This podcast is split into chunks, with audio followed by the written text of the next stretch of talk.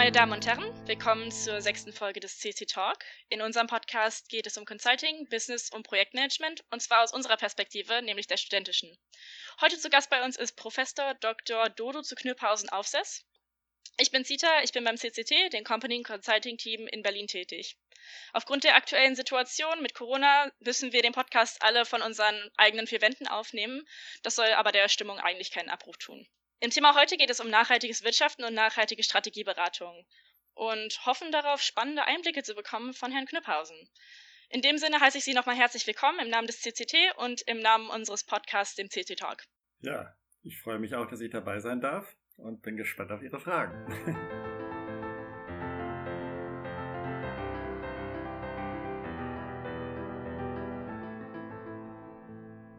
Herr Knüpphausen, ähm, Sie haben ja bereits einige Positionen an manchen renommierten deutschen Universitäten gehabt, also in Bamberg, Jena, Heidelberg. Aktuell sind Sie Leiter des Fachgebiets für strategische Führung und globales Management an der Technischen Universität Berlin. Mm, dabei vereint Ihr Fachgebiet die Grundzüge der strategischen Führung und des globalen Managements mit dem des nachhaltigen Managements. Wie würden Sie denn Ihr Fachgebiet und Ihr Lehrangebot beschreiben? Wir sind ein sehr breit aufgestellter Lehrstuhl, äh, was ja eigentlich auch dem Konzept des strategischen Managements äh, entspricht. Strategisches Management.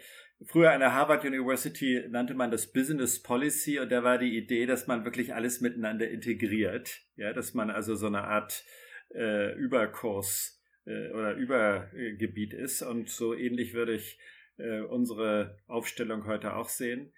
Ähm, ich bin eigentlich relativ liberal, welche Themen dann im Einzelnen abgearbeitet werden. Grundsätzlich würde ich sagen, dass alles, was auf dem Tisch des Top-Managements liegt, äh, zum strategischen Management auch dazugehört. Ja, also alle, alles, was gerade aktuell ist, bis hin zu Gender- und Gleichstellungsfragen, wenn die im Moment äh, auf der Agenda sind, dann ist das auch ein strategisches Thema. Äh, unser Lehrangebot umfasst äh, die Themen des äh, Lehrstuhls, also Strategie und internationales Management. Und darüber hinaus behandeln wir aber auch recht intensiv das Thema äh, Nachhaltigkeit. Wir äh, bemühen uns äh, in der Lehre immer sehr stark darum, ähm, Praktika einzubeziehen. Das äh, heißt auch, dass wir äh, fest, an, wenn ich das so sagen kann, fest angestellte ähm, Praktiker haben. Wir haben einen Honorarprofessor an meinem Lehrstuhl, äh, Herrn Professor Ulrich Pidun von der Boston Consulting Group.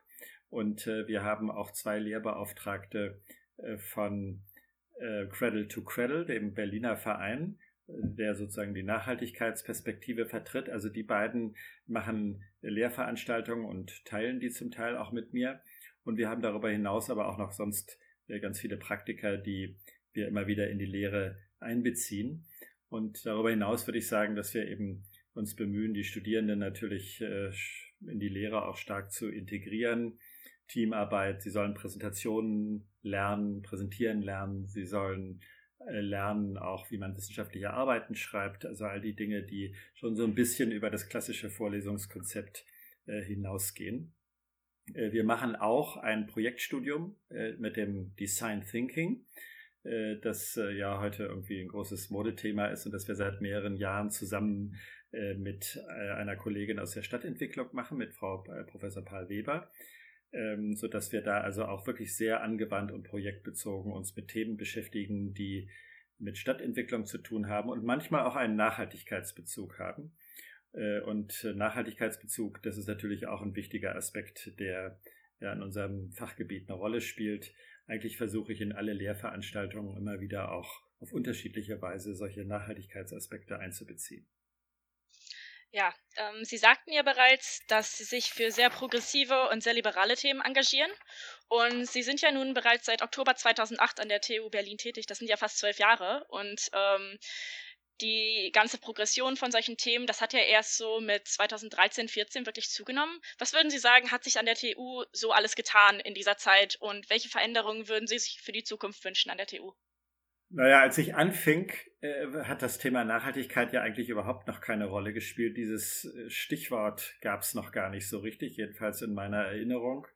Ähm, inzwischen ist Nachhaltigkeit äh, einfach eine wichtige Kategorie der Entwicklung der TU geworden. Wir haben einen Vizepräsidenten, der unter anderem auch für Nachhaltigkeit äh, zuständig ist. Wir haben ein Universitätsleitbild, wo in der Präambel äh, auch von Nachhaltigkeit die Rede ist. Wir haben einen Nachhaltigkeitsrat. Also man sieht eigentlich an allen Ecken und Enden, dass das Thema Nachhaltigkeit äh, sehr stark in den Vordergrund gestellt wird. Ähm, die nachhaltigkeitsbezogenen Lehrangebote insgesamt an der Uni werden offenbar sehr stark in Anspruch genommen. Gab es vor kurzem auch einige Sendungen. Wir waren sogar in der Heute-Sendung äh, aber auch im Deutschlandfunk wurde darüber berichtet, wie beliebt nachhaltigkeitsbezogene Studiengänge in allen äh, ähm, Fakultäten an der TU inzwischen sind. Das ist ja auch etwas, was also äh, entsprechend etwas ganz Neues ist. Ähm, und insofern glaube ich, ja, es hat sich viel getan in den letzten Jahren. Nachhaltigkeit ist heute ein Kernthema. Was würde ich mir wünschen? ich glaube nach wie vor, dass äh, wir als Universität hart daran arbeiten müssen, uns äh, mit der Entwicklung äh, der Gesellschaft irgendwie in Einklang zu bringen, dass wir äh, also eine, dass wir äh, unsere Rolle in der Gesellschaft definieren müssen.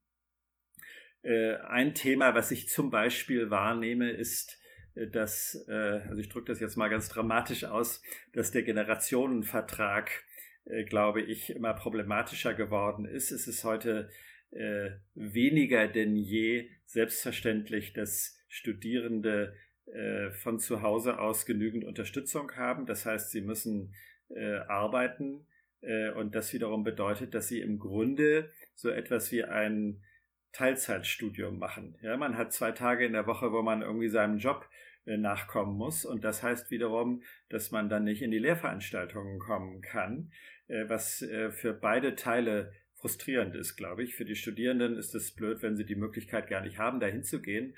Und ehrlich gesagt, für mich als Lehrenden ist das auch ganz schön frustrierend, wenn meine Studierenden immer nicht kommen und ich dann vor dem halbleeren Hörsaal bin und dann am Ende auch noch mich verantwortlich fühlen müsste eigentlich dafür, dass sie dann trotzdem eine faire Chance haben, die Prüfung zu bestehen. Ja? Äh, und so sehe ich das auch beispielsweise im Hinblick auf das Thema äh, der, des Wiedereinstiegs ins Studium. Wenn Sie sich vorstellen, dass Sie Physik studiert haben, also um mal so ein richtig anspruchsvolles Fach zu nehmen, äh, und Sie sind dann in, in, in, in Elternzeit, ja, haben also nach dem Studium eine Reihe von Jahren möglicherweise ausgesetzt, dann stellt sich für mich schon die Frage, welche Wiedereinstiegsmöglichkeiten eigentlich eine Universität bietet. Ja, das heißt also, es, stellt, äh, es kann überlegt werden, inwieweit eine Universität auch für ältere Studierende etwas bietet, äh, gemäß der Entwicklung, die wir in der Gesellschaft nun einmal haben, dass äh, viele heute erst studieren und dann vielleicht eine Weile sogar arbeiten und dann wieder und dann eben in die Erziehungszeit gehen und so weiter. Ja, und letzter Punkt dazu, auch umgekehrt. Wir haben heute oder in den, äh, ja, äh, das äh, Abitur äh, entlässt ja heute sehr viele sehr junge Studierende, die im Grunde nicht wissen, was sie machen sollen. Ja, dann gibt es sowas wie ein Gap Year oder so. Und ich frage mich dann immer, was wir als Universität bieten können, um äh, diesen jungen Leuten eine Orientierung zu äh, äh vermitteln. Und das heißt insgesamt also, die gesellschaftlichen Rahmenbedingungen haben sich verändert, aber wir an der Universität gehen eigentlich nach wie vor doch von einem alten Bild des Vollzeitstudiums aus. Und da glaube ich, dass wir da noch ein bisschen Aufholbedarf haben.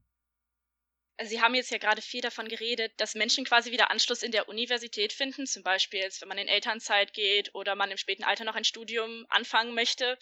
Würden Sie dann diesen Begriff, quasi diese Zukunftssicherung für Menschen unter egal welchen Bedingungen auch unter den Punkt Nachhaltigkeit zählen? Ja, das glaube ich auf alle Fälle, denn Nachhaltigkeit hat ja verschiedene Dimensionen, hat auch eine soziale Dimension. Ähm, und ähm, wenn wir einen Beitrag leisten wollen für die Entwicklung unserer Studierenden. Es ist immer mein Traum gewesen, als Hochschullehrer äh, auch meinen Studierenden, Studierenden irgendwie nicht nur im engeren Sinne Wissen zu vermitteln, sondern ihnen auch eine Orientierung fürs Leben zu geben. Ist vielleicht ein bisschen altmodisch, aber das ist nun mal mein Traum. Und ähm, entsprechend äh, denke ich, dass das sehr wohl auch etwas mit Nachhaltigkeit zu tun hat. Ja. Nachhaltiges Handeln und Agieren ist ja heutzutage ein sehr wichtiges Thema in der Gesellschaft, nicht nur im Personalwesen, sondern halt auch eben unter diesem Umweltaspekt. Man sieht es ja, die Leute gehen ja mittlerweile auf die Straßen mit Fridays for Future, es wird ja immer mehr getan. Aber auch Unternehmen und Unternehmensberatungen sind halt eben von diesem Thema betroffen. Auch eine studentische Unternehmensberatung wie wir, das CCT. Was bedeutet für Sie Nachhaltigkeit und woran kann man nachhaltiges Handeln erkennen? Ich würde zunächst mal unterscheiden wollen zwischen Nachhaltigkeit und Corporate Social Responsibility, CSR. Beide Begriffe äh, hängen sicherlich miteinander zusammen, aber haben, glaube ich, eine etwas unterschiedliche Zielrichtung. Wenn wir von Corporate Social Responsibility sprechen, das ist ja ein sehr etablierter und alter Begriff, dann steckt natürlich zunächst mal da sehr stark eine soziale Dimension drin. Es wird aber heute eben, der Begriff wird heute auch eigentlich im Hinblick auf ähm, ökologische Aspekte verwendet. Aber ich glaube, dass der Unterschied zur Nachhaltigkeit darin besteht, dass diese soziale Verantwortung eigentlich eine äh, Handlungsorientierung beschreibt. Ja, also sind wir als Handelnde, sind Unternehmen insgesamt äh, durch eine Ethik getrieben, die ähm, gesellschaftlich äh, integrierbar ist. Ähm, während der Begriff der Nachhaltigkeit äh, sich meines Erachtens eher bezieht auf die empirischen Folgen des Handelns. Ja, das heißt also, man könnte vielleicht sagen, äh, sie ist eine, eine Komplexitätswissenschaft. Ähm, wir wollen, wir handeln in der Realität und wir müssen versuchen, die Folgen unseres Handelns zu erfassen und zueinander in Beziehung setzen und dann eben auch zu bewerten. Ja, und das ist eine große Herausforderung, wenn wir daran denken, dass, und jetzt komme ich nochmal zu dem Nachhaltigkeitsbegriff als solchen, typischerweise, das tue ich letztlich auch, wir unterscheiden drei Säulen der Nachhaltigkeit, die ökonomische, die ökologische und die soziale Nachhaltigkeit. Und jedes Handeln von uns hat typischerweise in diesen drei Dimensionen Konsequenzen. Und es ist sehr anspruchsvoll, diese Konsequenzen je für sich, also je, je, nach, je äh, Dimension zu erfassen, geschweige denn sie dann zueinander eben zu, in, äh, in Beziehung zu setzen und gegeneinander abzuwägen. Ja, was, wenn ich, äh, wenn es also um, äh, um ähm, äh, irgendwelche ähm, Computer geht oder mobile Telefone, dann wissen wir heute, dass wir dafür seltene Erden brauchen. Äh, das heißt also, wir, wir verbrauchen damit Rohstoffe, die prinzipiell knapp sind, die im Übrigen, äh, jetzt kommt eine soziale Dimension rein, zum Teil abgebaut werden in, im, im Kongo oder in irgendwelchen Kriegsgebieten, was natürlich problematisch ist. Umgekehrt, wenn man sie von da nicht mehr beziehen würde, dann äh, ist die Frage, was passiert dann mit so einem Land, wenn überhaupt keine wirtschaftlichen Möglichkeiten mehr da sind und so weiter. Also das sind sehr, sind, sind Abwägungsfragen, die wir aber nur vor dem Hintergrund einer äh, soliden Empirie eigentlich beantworten können. Und letztes Wort, für mich spielt im Zusammenhang mit der Nachhaltigkeit eigentlich auch schon inzwischen sehr stark der äh, Begriff und das Konzept der Zirkulärwirtschaft eine Rolle, Circular Economy, sicherlich ein problematischer Begriff, aber diese Leitvorstellung, dass äh, das, was wir verwenden, äh, das, was wir verwenden, dass das dann eben, wenn der Lebenszyklus durchlaufen ist, dann auch wieder verändert werden soll, irgendwie wieder zurückgeführt werden muss ähm, in einen gebrauchsfähigen Zustand. Das finde ich auch ein, halte ich für einen Gedanken, der in jedem Fall zum Nachhaltigkeitskonzept dazugehört. Ja, Sie haben ja gerade sehr stark differenziert die Corporate Responsibility oder Corporate Social Responsibility mit Nachhaltigkeit, da Nachhaltigkeit ein sehr dimensionaler Begriff ist und viel mehr umfasst als nur die Corporate Social Responsibility. Mm, würden Sie sagen, dass Nachhaltigkeit vernachlässigt wird im CSR und dementsprechend eine, eine neue Besetzung braucht, vielleicht auch einen neuen Bereich in Unternehmen? Nein, wie gesagt, das sind zwei irgendwie komplementäre Konzepte zueinander, ja, die äh, ich, wie gesagt, ich, äh, also das eine bezeichnet eine Handlungsorientierung und das andere bezeichnet empirische Bezüge. Das heißt also, angewandt auf Unternehmen muss es, denke ich, zum einen schon darum gehen, die Handlungsorientierung aller Mitarbeiter und Mitarbeiterinnen, aber insbesondere natürlich auch der Unternehmensführung zu verändern, ja, so dass man bei allem, was man plant und machen möchte, diese nachhaltigkeitsbezogenen Aspekte mit im Kopf hat. Und gleichzeitig müssen aber Unternehmen äh, lernen, müssen besser darin werden, eben tatsächlich die empirischen Folgen ihres Handelns überhaupt erstmal aufzunehmen. Das ist ja ein Gegenstand etwa auch der Nachhaltigkeitsberichterstattung, ja, dass man äh, das, was man macht, äh, misst im Hinblick auf die verschiedenen ähm, äh, Implikationen, die das Handeln hat und dann, wie gesagt, auch noch zu irgendeiner Art von Bewertung äh, kommt. Ähm, und in, unter beiden Aspekten glaube ich, dass in Unternehmen da sicherlich eine Menge an Lernpotenzial noch vorhanden sind. Sie haben jetzt gesagt, dass da wirklich noch sehr viel Lernpotenzial vorhanden ist und ähm, da auf jeden Fall noch Handlungsbedarf besteht. Ähm, finden Sie, dass Wirtschaftlichkeit und Nachhaltigkeit gegensprüchlich sind und sich dementsprechend ein bisschen ausschließen? Naja, ich meine, wenn ich von diesen drei Dimensionen spreche, öko ökonomisch, ökologisch und sozial, dann äh, ist ja, habe ich ja schon äh, Ökonomie und Nachhaltigkeit miteinander verknüpft. Äh, das heißt also, äh, von dort her gesehen äh, wäre es widersprüchlich, wenn ich sagen würde, äh, dass ökonomische und nachhaltige Aspekte an sich sich widersprechen müssen.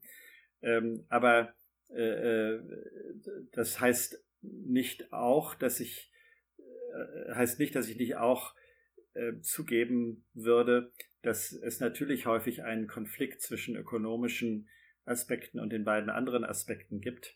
Sie äh, kennen sicherlich ähm, immer die Vorstellungen von äh, auch von Unternehmen und auch von Unternehmensberatern, die immer so schön von einem Business Case für Nachhaltigkeit sprechen ja, und dann die Vorstellung haben, dass es also unheimlich gute ökonomische Gründe gibt, um äh, ökologisch cleane Produkte auf den Markt zu bringen und man glaubt dann, dass die Kunden äh, lieber kaufen bei einem Unternehmen, was auch sozial nachhaltig ist oder so. Ähm, wenn es so einfach wäre, dann bräuchte man doch Unternehmen gar nicht äh, besonders zu überzeugen, nachhaltiger zu werden. Ja, denn äh, schon Milton Friedman hätte immer gesagt, also Unternehmen machen das, womit sie am meisten Geld verdienen. Und wenn äh, Nachhaltigkeit zum Geldverdienen beiträgt, dann bräuchte man sie gar nicht groß zu überzeugen. Ja, dann würden sie ja, wenn sie ökonomisch rational sind, äh, also diese Abweichungen gar nicht gar nicht haben, äh, die wir ja andererseits immer wieder feststellen. Also insofern glaube ich, äh, dass diese Vorstellung eines Business Case für Nachhaltigkeit naiv ist und im Übrigen auch in empirischen Untersuchungen sich kaum bewährt hat. Die meisten empirischen Untersuchungen sagen, dass es, wenn überhaupt, dann nur einen ganz schwachen Zusammenhang, positiven Zusammenhang gibt zwischen äh, Nachhaltigkeit und, ähm, äh, und den anderen Aspekten, äh, Entschuldigung, zwischen Nachhaltigkeit und äh, dem ökonomischen Erfolg. Also ich glaube in, in Summe, ähm, wir müssen natürlich damit rechnen, dass es hier Spannungen gibt und die Kunst der Unternehmensführung besteht dann immer darin, solche Spannungen, die wir übrigens erstmal ja eigentlich nach dem, was ich vorher gesagt hatte, ähm, die wir auch erstmal empirisch erfassen müssen, äh, dann besteht aber die Kunst der Unternehmensführung eben darin, äh, diese Spannungen ähm, äh, zu handeln, um es mal so zu sagen. Und also ich sage nicht ausgleichen oder so, sondern irgendwie immer wieder auch Kompromisse zu ähm, machen, so dass natürlich alle drei Dimensionen äh, bestmöglich äh, befriedigt werden. Nun sprechen ja viele von Greenwashing oder der Marketingmasche Nachhaltigkeit, ähm, wenn es um sowas geht. Sie sagten es ja bereits, ähm, wenn Unternehmen erkennen, dass man mit dem Thema Nachhaltigkeit auch Geld verdienen kann und dieses eventuell sogar missbrauchen, indem sie dann vielleicht draufschreiben, dass die Materialien einer beispielsweise einer Shampooflasche recycelt sind und dementsprechend vielleicht einen gewissen Markt, eine Zielgruppe erkennen. Was ist Greenwashing für Sie und wo fängt Greenwashing Ihrer Meinung nach an? Oder würden Sie sagen, es ist doch ein ernsthafter Versuch, ähm, das Wirtschaften eines großen Unternehmens zum Beispiel nachhaltiger zu gestalten? Ja, Greenwashing äh, impliziert ja eine sehr kritische äh, Bewertung. Man geht also an Unternehmen heran und äh, behauptet, klagt sie an, dass sie eben äh, eigentlich nicht äh, das tun, was sie sagen, was sie tun. Ähm, also insofern ist der Begriff Greenwashing immer schon ein kritischer Aspekt äh, oder beinhaltet einen kritischen Aspekt. er beinhaltet sicherlich viel, viel mehr als nur das Unternehmen direkt die Unwahrheit sagen. Ja, also wenn, wenn ähm, falsche Werte äh, für irgendetwas, äh, für Schadstoff, falsche Schadstoffwerte äh, veröffentlicht werden und man weiß eigentlich, dass da diese Werte gar nicht zutreffen, dann wäre das äh, eine Lüge und äh, dann wäre das in jedem Fall natürlich Greenwashing. Aber das ist natürlich nicht alles. Ähm, äh, es stellt sich zum Beispiel, wenn ich, dieses Beispiel, äh, wenn ich das jetzt aufgreife, was ich gerade gesagt habe, ja sofort die Frage, was würde denn passieren, wenn da Werte veröffentlicht werden und äh, die zwar nicht der Realität entsprechen, aber man das gar nicht wusste. Ja, also ich meine, wenn wir das auf den VW-Case anwenden, äh, da hat man offenbar bewusst ähm, äh, Software äh, manipuliert und entsprechend sind dort bewusst falsche Werte angegeben worden. Das, und dann würde jede Aussage darüber, was für ein cleanes Unternehmen äh, es sich, äh, um was für ein cleanes Unternehmen es sich hier handelt, würde natürlich eine Falschaussage und würde Greenwashing sein. Aber es könnte ja auch sein, dass man es gar nicht gewusst hat. Ähm, oder es könnten andere äh, Dinge eintreffen, zum Beispiel, dass man eben das eine sagt und das andere verschweigt ja, das äh, ist ja auch klar. Normalerweise werden Unternehmen immer die positiven Punkte hervorheben und die anderen Punkte eher vernachlässigen. Und das fällt sicherlich auch unter die Greenwashing-Definition, wie eine ganze Reihe von anderen Punkten auch.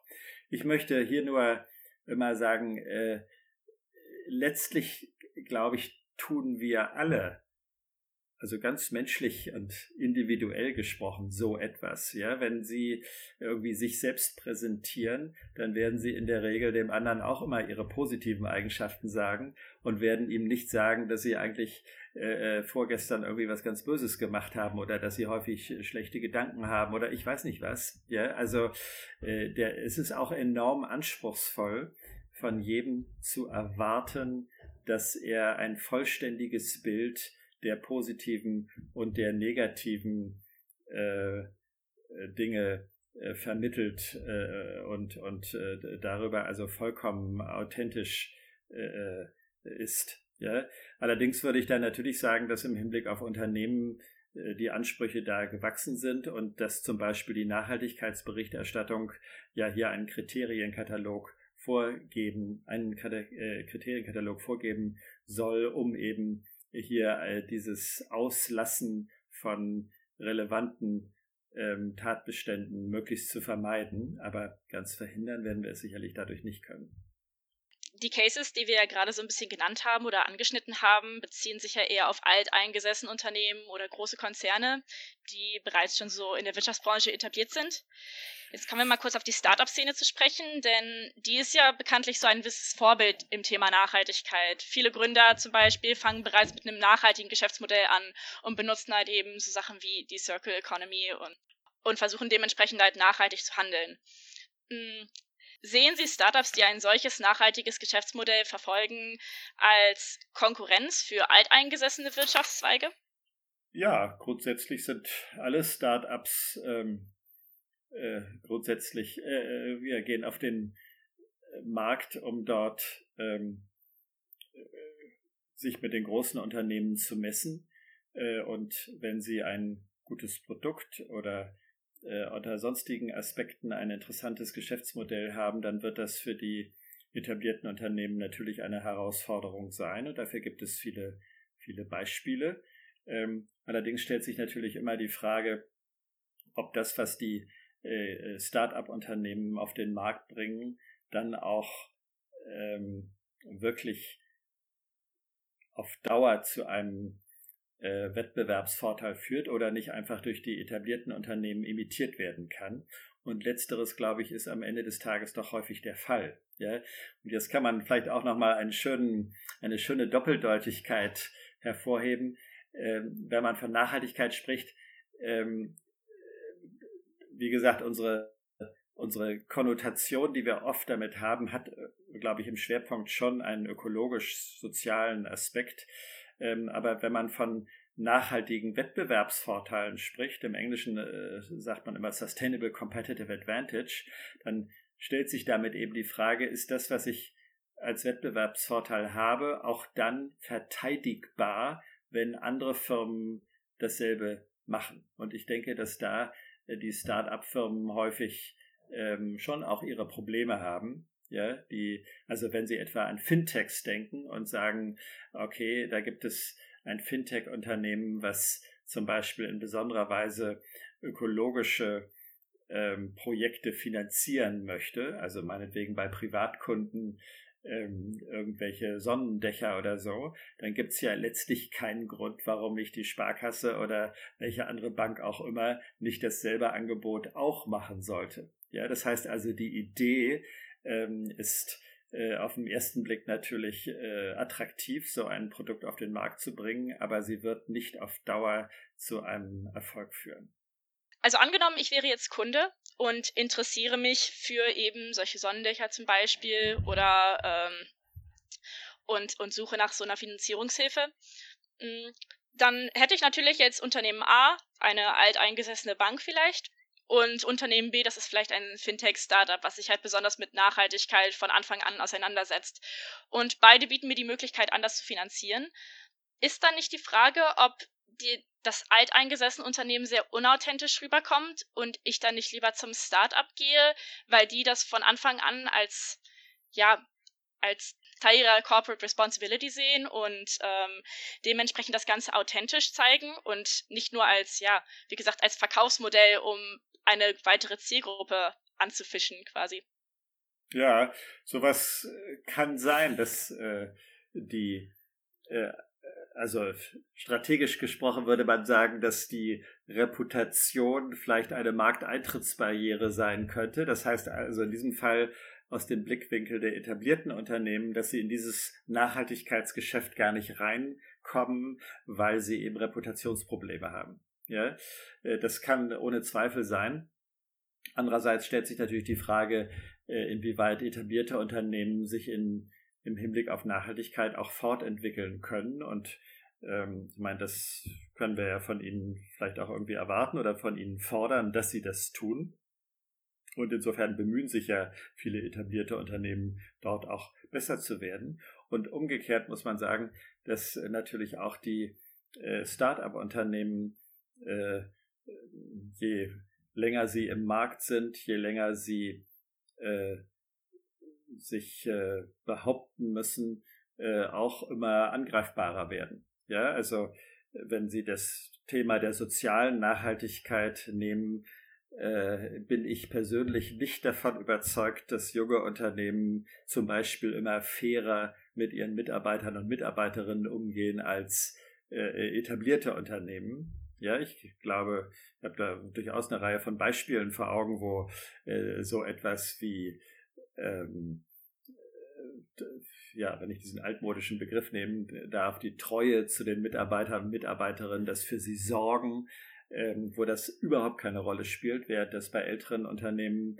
ähm, äh, vielleicht auch gerade bei Familienunternehmen sehr wohl eine große Rolle spielen kann. Ja, oder wenn Sie, weiß nicht, ob man heute noch Tesla als Start-up bezeichnen möchte, ja, es ist, aber wenn wir uns ein paar Jahre zurückversetzen, ähm, dann äh, scheint das ja irgendwie so zu sein, dass Tesla erstmal mit Nachhaltigkeit in Verbindung gebracht wird, weil sie eben Elektroantriebe forcieren, was andere Unternehmen, Automobilunternehmen noch nicht so gut gemacht haben. Aber je weiter wir jetzt mit der Zeit voranschreiten, desto mehr erkennen wir vielleicht auch, dass Tesla äh, durchaus auch Angriffsstellen hat und dass beispielsweise die ganze Frage der Elektroantriebe überhaupt als solche ähm, äh, gar nicht mehr so unproblematisch ist. Ja, im Grunde genommen funktioniert dieses Nachhaltigkeitsimage von Tesla ja nur insoweit, als wir äh, unsere Welt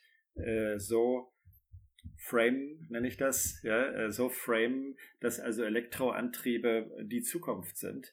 Äh, in dem Moment, wo sich das verschiebt, in dem Moment, wo wir äh, doch auch die, Nach die Nachteile der der Batterieproduktion, der, der Batteriespeicher, der Speicherung durch Batterien und so weiter wirklich ernsthaft ins Visier nehmen, ist es überhaupt nicht mehr so klar, ob, ob Tesla jetzt das ökologisch äh, geschweige denn Ökonome, äh, Entschuldigung, äh, geschweige denn sozial nachhaltigere Unternehmen ist. Ja, also Sie sehen irgendwie, da ist auch eine Dynamik drin, die äh, von beiden Seiten ausgehen kann, von den reifen, aber eben auch von den jungen Unternehmen. Im Punkt zum Beispiel Personalwesen haben wir gerade so ein bisschen Nachhaltigkeit angesprochen, zum Beispiel jetzt auch Mutterschaftsurlaub und wie eben die Unternehmenstreue bei Mitarbeitern ist oder eben die Einstellungsquote oder wie lange ein Mitarbeiter quasi im Unternehmen angestellt ist. Sehen, es kostet natürlich alles immer. Also Nachhaltigkeit, gerade im Personalwesen, ist natürlich alles immer mit gewissen Kosten verbunden oder halt auch in der nachhaltigen Produktion. Sehen Sie dementsprechend Nachteile für kleine und mittelständische Unternehmen, wenn diese vorhaben, nachhaltig wirtschaften zu wollen. Kleinere und mittlere Unternehmen äh, sind in einer gewissen Weise zunächst mal weniger professionell. Ja, sie haben weniger die Möglichkeit, äh, all die Erkenntnisse zu nutzen, die man in der Wissenschaft oder die man bei Unternehmensberatungen entwickelt hat, um eben äh, Dinge perfekt zu machen. Insofern haben sie äh, zunächst mal sicherlich einen Nachteil gegenüber äh, etablierten und größeren Unternehmen, äh, einfach weil ihnen die Ressourcen für, die, für den Aufbau solcher nachhaltigkeitsbezogenen Systeme fehlen. Auf der anderen Seite äh, sind diese Unternehmen häufig näher dran an ihren Kunden. Sie sind, haben einen, einen Bezug zu ihrer lokalen Umwelt und werden entsprechend von den Konsequenzen dort auch unmittelbarer berührt werden.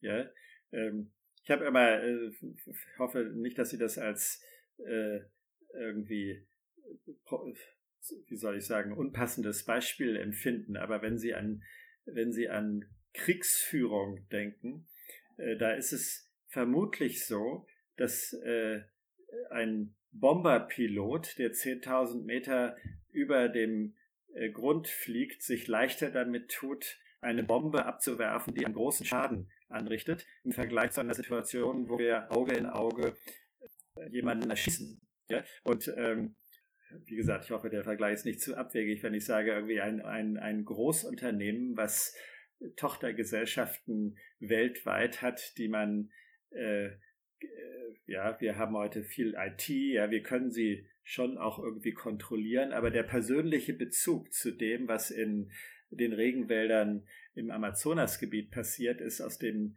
Blickwinkel der Manager und Managerinnen, die hier in Deutschland sitzen, nicht ohne weiteres gegeben. Und ähm, umgekehrt bei kleinen und mittleren Unternehmen, bei Familienunternehmen wird dieser Bezug, wenn sie lokal agieren, viel stärker sein. Und das wird möglicherweise auch ihr Verantwortungsbewusstsein äh, wesentlich prägen. Also insofern würde ich nicht generell sagen, äh, dass kleine und mittlere Unternehmen da irgendwie benachteiligt sind, vielleicht sogar das Gegenteil. So wie Sie es jetzt formuliert haben, klingt es ja so, als würde, wenn ein Unternehmen wächst, immer mehr an Menschlichkeit verlieren und vielleicht auch an Empathie, im Gegensatz zu einem kleinen Unternehmen, was sich wirklich kümmert und noch sehr gewissenhaft wirtschaftet. Sehe ich das richtig? Ja, die ähm, das ist jedenfalls das Bild, was wir mit kleinen und mittleren und mit Familienunternehmen häufig verwenden. Da sind Hierarchien noch nicht so ausgeprägt. Äh, da sind, ähm, sind einfach die persönlichen Bezüge stärker. Auch das, auch die Identifikation mit der eigenen Firma. Äh, während in äh, großen Unternehmen, die vielleicht auch am Kapitalmarkt platziert sind, äh, wo also die Eigentümer eigentlich nur irgendwelche anonymen Wesen mehr oder weniger sind, ähm, da äh, wird möglicherweise die persönliche Verantwortungsbereitschaft für größere Herausforderungen äh, gestellt.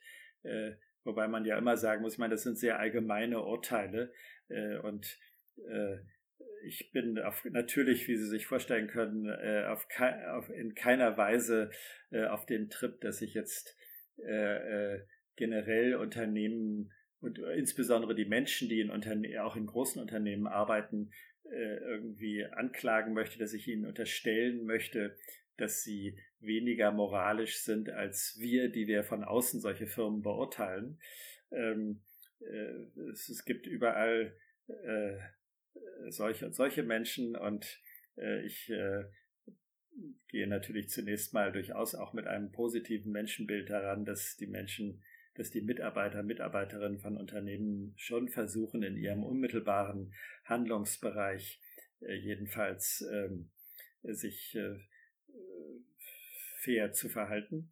Aber nochmal, äh, je näher die Mitarbeiter sind, je näher sie in, ihrem, in ihrer lokalen Einheit sind, desto stärker ist dieser Bezug auf Augenhöhe sozusagen. Ja, man guckt dem anderen äh, eher in die Augen und je weiter ähm, äh, die vom eigenen Handeln Betroffenen entfernt sind, desto äh, schwieriger wird es sein, äh, solche nachhaltigkeitsbezogenen Aspekte äh, unmittelbar zu berücksichtigen. Also es besteht auf jeden Fall bei großen etablierten Unternehmen Handlungsbedarf an allen möglichen Stellen und da kommt ja so ein bisschen die Unternehmensberatung ins Spiel. Wie können Ihrer Meinung nach Unternehmensberatungen dabei helfen, ähm, ja, etablierten Unternehmen ähm, ihr Unternehmen oder ihre Struktur erfolgreich nachhaltig umzustellen. Gerade halt auch im Bezug auf Greenwashing, dass es halt nicht inauthentisch rüberkommt, sondern halt wirklich ehrlich und aufrichtig. Ja, Unternehmensberatungen werden ja äh, professionelles Know-how zur Verfügung stellen. Das ist, das muss der Anspruch sein. Und ich denke, das kann sich auf ganz unterschiedliche Bereiche beziehen. Es liegt ja nahe, äh, beispielsweise im Hinblick auf einzelne Produkte ganz konkrete Nachhaltigkeitsbewertungen durchzuführen, ja, dem Unternehmen dabei zu helfen, wirklich zu verstehen, was da eigentlich gemacht wird äh, in Bezug auf das Produkt als solches, aber eben auch im ja, oder im, im, Hinblick auch auf den gesamten Lebenszyklus des äh, Produktes. Äh, ich habe immer den Eindruck, dass äh, doch immer wieder vergessen wird, was am Ende eigentlich mit unseren Produkten passiert, wie die Entsorgung äh, ist äh, ähm, und all diese Dinge. Und da können Unternehmensberatungen natürlich dabei helfen, äh, die, äh, dass die Unternehmen hier ähm, konsequentere Bewertungen durchführen. Ich glaube, dass Unternehmensberatungen auch dabei helfen können, äh, sowas wie eine äh, na, natürlich wie eine, eine Nachhaltigkeitsstrategie zu entwickeln. Äh, Unternehmen haben ja äh, viele Arten von Strategien. Ähm, wir sprechen von Unternehmensstrategie versus Geschäftsfeldstrategie und dann kann man äh, eine Digitalstrategie haben und man kann eine äh, äh, Humanressourcenstrategie haben. Und äh, ich denke, eine Unternehmensberatung äh, kann schon dabei helfen, äh, diese verschiedenen Strategiekonzepte äh, zu ordnen und ähm, also kein Unternehmen kann 200 Strategien gleichzeitig verfolgen. Irgendwie muss man da viel konsolidieren, muss Schwerpunkte setzen ähm, und äh, muss überhaupt Kategorien entwickeln, wie eigentlich zum Beispiel so eine Nachhaltigkeitsstrategie aussehen soll, welche Gesichtspunkte dabei zu berücksichtigen sind. Und ähm, äh, das werden viele Unternehmen ohne Beratung wahrscheinlich nicht können. Äh, das Thema Nachhaltigkeitsberichterstattung ist natürlich auch ein Thema, wo man Know-how braucht, äh, wo Unternehmensberatungen also entsprechend helfen können. Und ich würde am Ende sagen, äh, wenn Sie sich überhaupt fragen, ähm, woran hapert es denn eigentlich bei den Unternehmen, von denen wir vorhin gesprochen haben, da glaube ich, am Ende des Tages äh, hängt äh, viel, äh, auch wenn das sehr vage klingt, aber an dem, an dem Verständnis von Kultur. Wie sieht die Unternehmenskultur aus? Wie, ähm, wie äh, kann sich ein Unternehmen davor schützen, äh, dass äh, Mitarbeiter und Mitarbeiterinnen Dinge tun, äh, die sie nicht tun sollen. Ja, das ist etwas, was irgendwie in die Mindsets der Mitarbeiter eingepflanzt werden muss. Und das ist ein Kulturthema. Ähm, Und Kulturen sind natürlich schwer zu beeinflussen. Aber ich denke, grundsätzlich sollten Unternehmensberatungen da auch einen Ansatzpunkt finden. Ja, wenn Sie an Volkswagen nochmal denken, haben wir ja vorhin schon drüber gesprochen, äh, wo äh, es auf der einen Seite äh, eine ganze Reihe von ganz konkreten äh, Veränderungsbedarfen gibt, aber äh, trotzdem ist es so, wenn Sie jetzt zum Beispiel die Strategie 2025 von Volkswagen sich anschauen, dass es erstaunlich ist, wie wenig dann auch getan wird, um eben äh, die, die, die grundsätzliche Denke, aus der heraus äh, diese Verfehlungen äh, möglich gewesen sind, wie wenig getan wird, um diese Denke wirklich zu verändern. Und ähm, da fehlt es vielleicht manchmal auch an Fantasie und genau deshalb sind dann eben Unternehmensberatungen äh, eigentlich gefragt. Das heißt, so wie Sie es jetzt ähm, geschildert haben, ist die, sind diese gesamten Nachhaltigkeitsprobleme eher ein Symptom und das wahre Problem liegt einfach viel weiter in, im Unternehmen, wenn nicht sogar vielleicht in den Köpfen der Menschen und der Mitarbeiter, die daran mitwirken und Entscheidungen treffen. Ja, am Ende des Tages schon, aber ich sage nochmal, es ist nicht nur eine das habe ich jetzt vielleicht mit dem Begriff der Kultur, äh, da ist Kultur halt die, die eine Seite, äh, die in einem engeren Zusammenhang steht mit der Handlungsorientierung, über die wir vorhin gesprochen haben, also Corporate Social Responsibility. Aber es geht eben gleichzeitig darum, ähm, die professionellen Werkzeuge bereitzustellen, mit denen wir die konkreten Handlungsergebnisse messen können. Und das ist eine Frage der Nachhaltigkeit und äh, das ist eine Frage von ganz konkreten Instrumenten und Systemen, wie etwa der Nachhaltigkeitsberichterstattung, äh, die eben äh, entsprechend ein Unternehmen auch äh, realisieren muss und wobei Unternehmensberatungen helfen können. Jetzt sind Unternehmensberatungen natürlich nicht der Heilsbringer, denn die haben ja auch so ein bisschen ihre eigenen Probleme. Zum Beispiel haben Unternehmensberatungen generell einen relativ hohen Anteil an Reisenden beschäftigen, die halt gerne auf Flugreisen gehen, weil sie halt eben dort agieren müssen. Jetzt sehen wir aber die Lage heute. Jetzt ist Corona und jetzt sind Flugreisen und generell Reisen eher sehr beschränkt.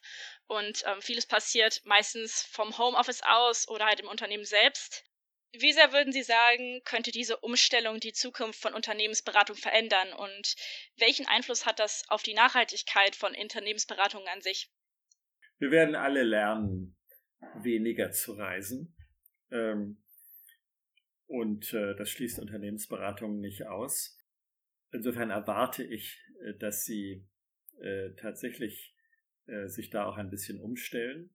Ähm, aber gleichzeitig ist auch klar, dass es ohne Reisen auch nicht gehen wird, denn wir machen jetzt gegenwärtig sicherlich auch alle die Erfahrung, dass äh, dieses ewige äh, äh, Zoomen und Chatten und all diese Dinge uns auch ein bisschen mürbe macht und dass wir uns natürlich auch in unserer Arbeit nach unmittelbaren Kontakten sehen. Ja, insofern glaube ich, wird auch die Arbeit der Unternehmensberater nicht ohne Reisen in Zukunft gehen. Äh, meine, ich habe eine ganze Reihe von Doktoranden und Doktorandinnen, die bei Unternehmensberatungen arbeiten und äh, die mir ein bisschen ja auch erzählen von ihrem Alltag und äh, wie schwer es fällt, ähm, die Projektarbeit so wie bisher ähm, durchzuführen. Es ist also noch mehr Arbeit, noch mehr Koordinationsaufwand, noch mehr hin und her schicken mit CC äh, an wer weiß wen, damit man das auch noch zur Kenntnis nimmt.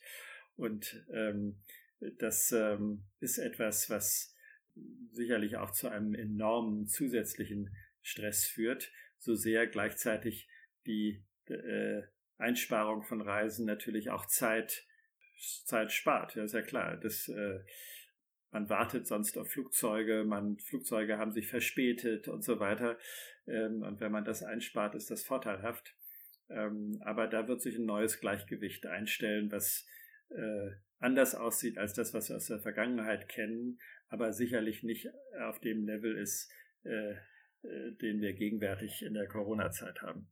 Wir haben uns ja jetzt sehr abstrakt über das Thema ähm, Nachhaltigkeit unterhalten. Ich würde jetzt gerne nochmal auf ein konkretes Unternehmen Bezug nehmen, und zwar das CCT, also das Company Consulting Team in Berlin. Welche Tipps hätten Sie für die studentische Unternehmensberatung, nämlich halt uns in Bezug auf Nachhaltigkeit?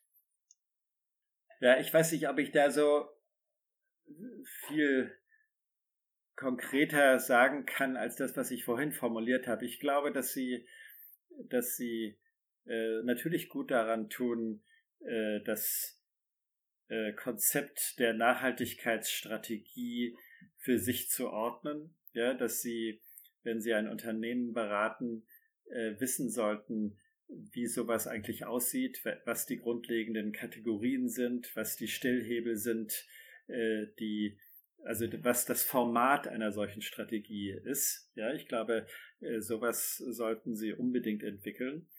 Äh, und ich glaube natürlich dann auch, dass Sie im Übrigen äh, die ähm, die verschiedenen Instrumente, über die wir gesprochen haben, also zum Beispiel Nachhaltigkeitsberichterstattung und solche Dinge, dass das äh, auch etwas ist, was ähm, sie einfach selber lernen müssen, um das in ihr eigenes Angebotsportfolio aufzunehmen. Dann bedanke ich mich für das tolle, einblicksreiche Gespräch. Wir bedanken uns außerdem bei unseren Zuhörern. Wenn ihr noch weitere Infos zum Thema Nachhaltigkeit und nachhaltiges Management habt, dann ähm, stellt uns doch bitte Fragen und Anregungen. Und zwar könnt ihr uns kontaktieren auf unserem Instagram-Kanal oder unserem Blog cct-ev.de.